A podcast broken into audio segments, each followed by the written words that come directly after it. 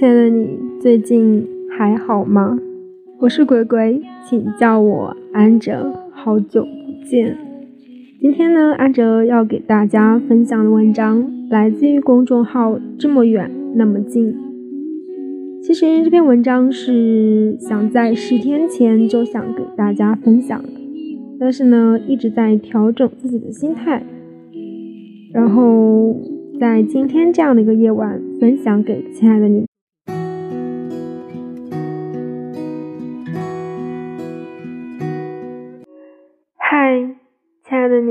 最近还好吗？我是鬼鬼，请叫我安哲。今天要给大家分享的这篇文章呢，来自于微信公众号“这么远那么近”。这篇文章其实是在十天前就想给亲爱的你、你们分享的，但是呢，在这期间，南哲一直属于一个调整状态。那今天这样的一个夜晚呢，就把这篇文章分享给亲爱的你。这个世界不允许不开心的人抱团取暖。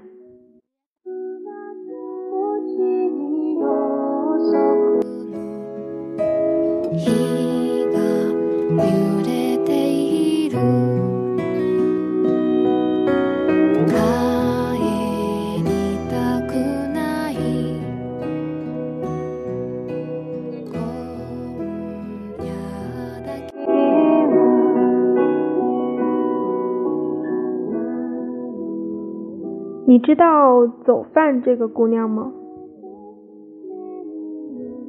距离她离开这个世界已经八年了。走饭是九零后，南京高校的学生，因为抑郁症，在二零一二年三月的某一天，选择了用死亡这种方式解脱。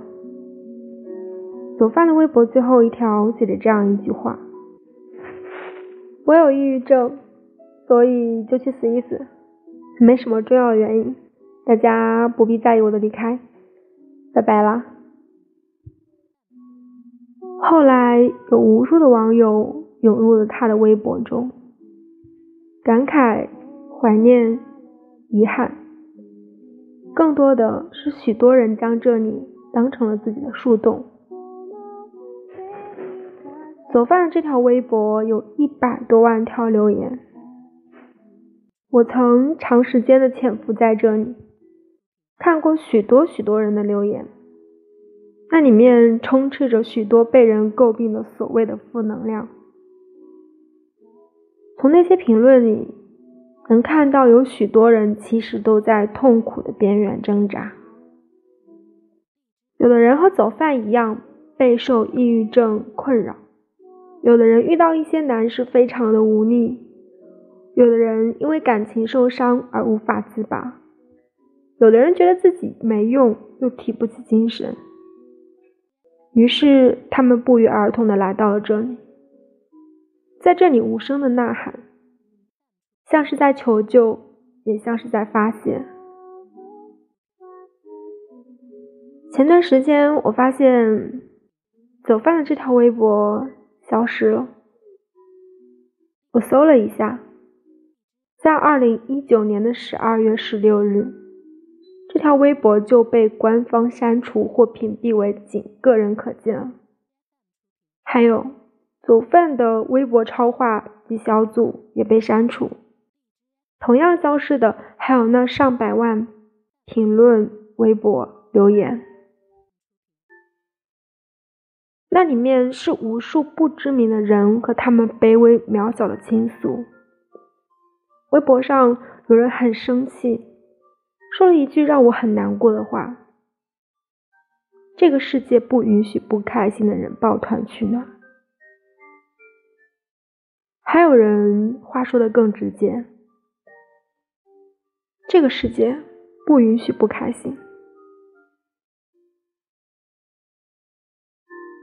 走饭的好友回忆说：“走饭其实只是一个壳。”是他用调侃世界的方式来保护自己。走饭最后一次拨通妈妈的电话，像往常一样哭个不停。妈妈说：“其实我觉得你还是蛮勇敢的。”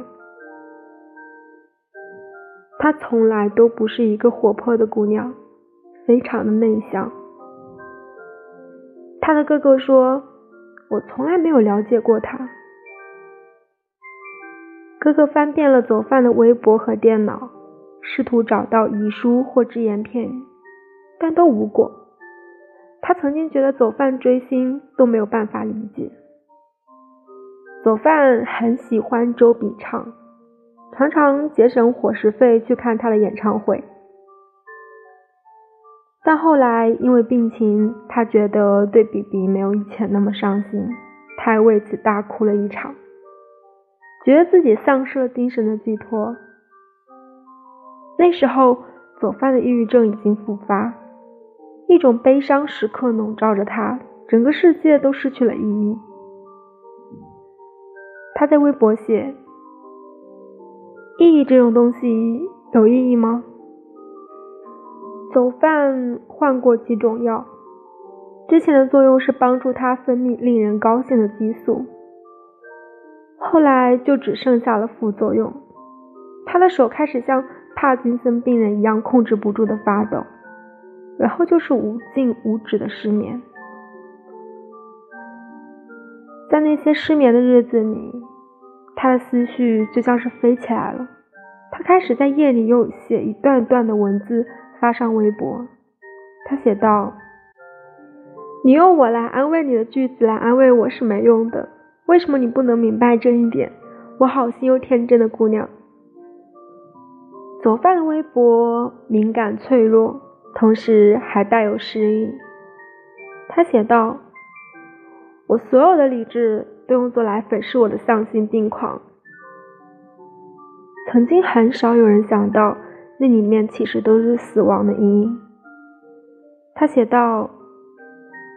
没有一个可驻扎的地方，到每个地方，那人都对我说：“你得走。”每一刻看着那些离去的期限，我都觉得孤立无依。他的道路如他所言一般，都是迷路。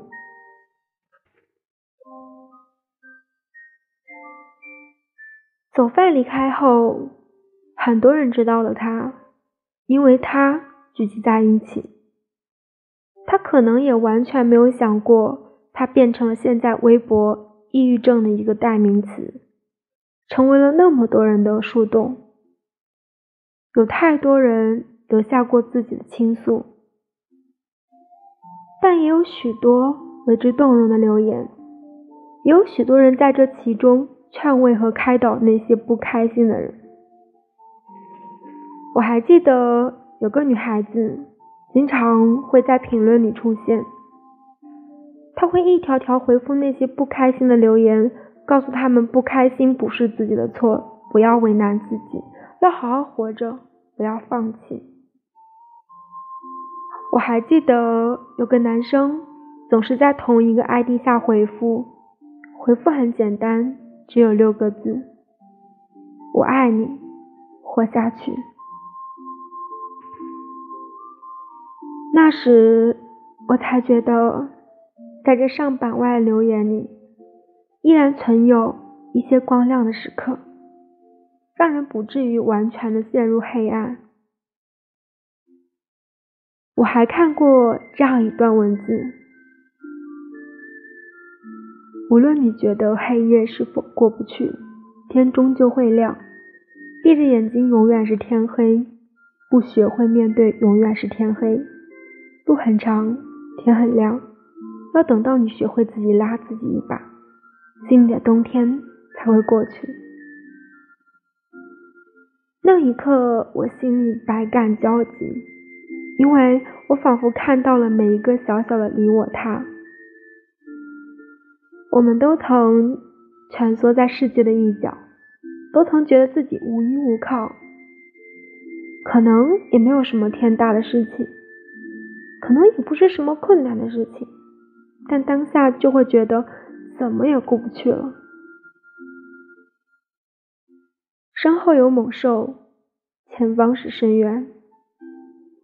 总是觉得黑暗的日子无休无止，也总是认为自己是这个世界上最不幸的人。难过的情绪无人理解，憋在心里仿佛像是一块铅。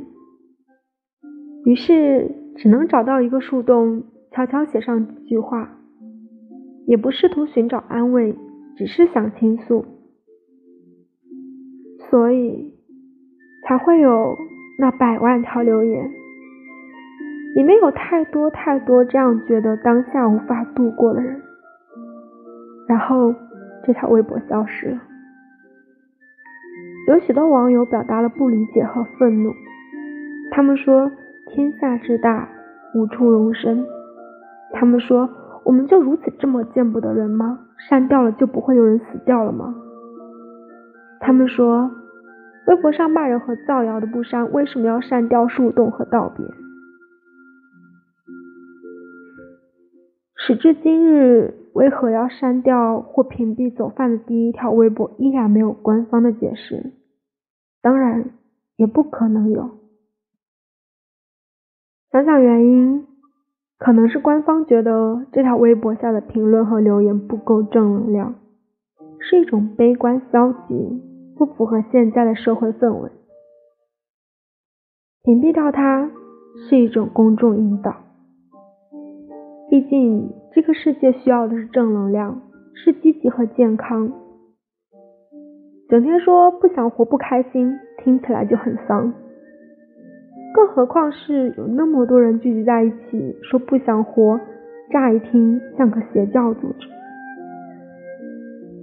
但这种粗暴的屏蔽，听起来感觉非常的不友好。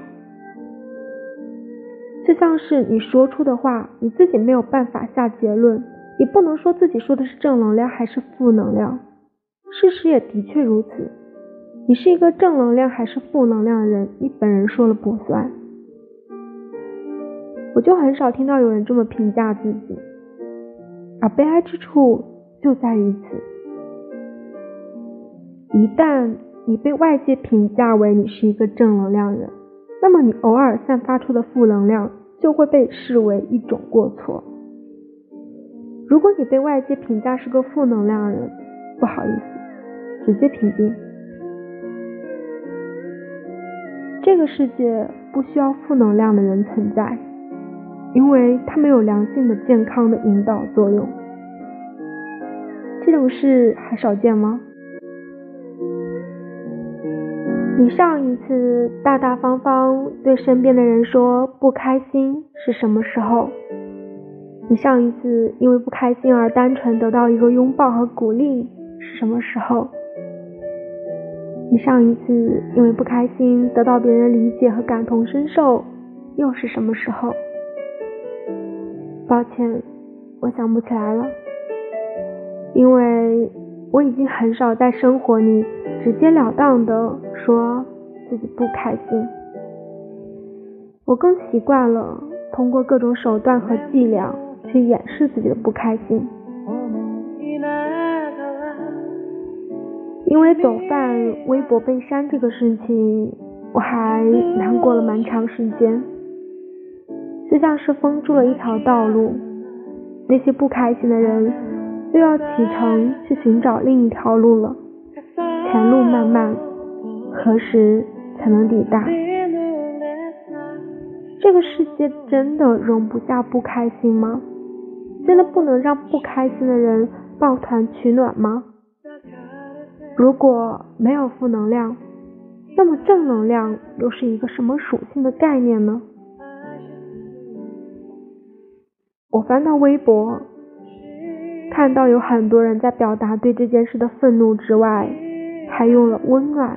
来形容这个树洞，他们觉得有左饭的微博和百万留言是一件温暖的事情，听起来很不合理。明明都是负能量，怎么温暖？然而道理很简单，很多无数的人们在这里倾诉，写下自己的负能量。就会有人在里面回复输出正能量去安慰，甚至大家或许都是负能量，却因为寻找到了同类而感到了些许的慰藉，负负得正，反而收获了一些微弱但可以勉强支撑下去的信念。假如负能量真的是一种错误。那我们人类进化了上万年，怎么都没有能把这种措施进化掉呢？进化为一个不会生气、不会难过、不会伤心、不会脆弱、不会痛苦、不会压抑的全新人类，听起来百毒不侵、无比坚强、十全十美。但你可能也知道。如果没有了难过，自然也就没有了快乐；如果没有了负能量，自然也就没有了正能量。当每个人都是正能量的化身，每个人都积极向上，听起来完美。但到那时，全面积极健康就是意味着无人积极健康。人这种生物不会因罪恶而沦丧，而是因过纯而走上灭绝。正因为有了各种各样的喜怒哀乐，我们才会有繁衍的可能，才会产生科学和艺术，才能有表达，才能有创作，才能产生伟大的可延续的事物。正是因为。人有种种的不完美，所以我们才渴望完美，朝着完美一步一步的迈进。世界很乱，人性莫测，所以人才会分出各种各样的个性，走上各种各样的道路。如果把负面的都屏蔽了，都一键消除了，那我们剩下的东西，其实离着终结也就不远了。有难过才知快乐的幸福，有幸福才知失去的痛苦，有痛苦才知得到的珍贵，有珍贵才知放手的必要。生活光怪陆离，人有善恶美丑，有些人孤独，有些人卑微，有些人内向，有些人隐忍，但。这都不是消灭他们的理由，因为他们都存在于这里，存在于这个世界。哪怕他们闭嘴了，消失了，陨落了，也别忘记，他们其实上都曾发出过声音，他们也曾相互扶持，他们也曾抱团取暖。这个世界需要每一个不同的人的位置。如果没有，这不是你的错。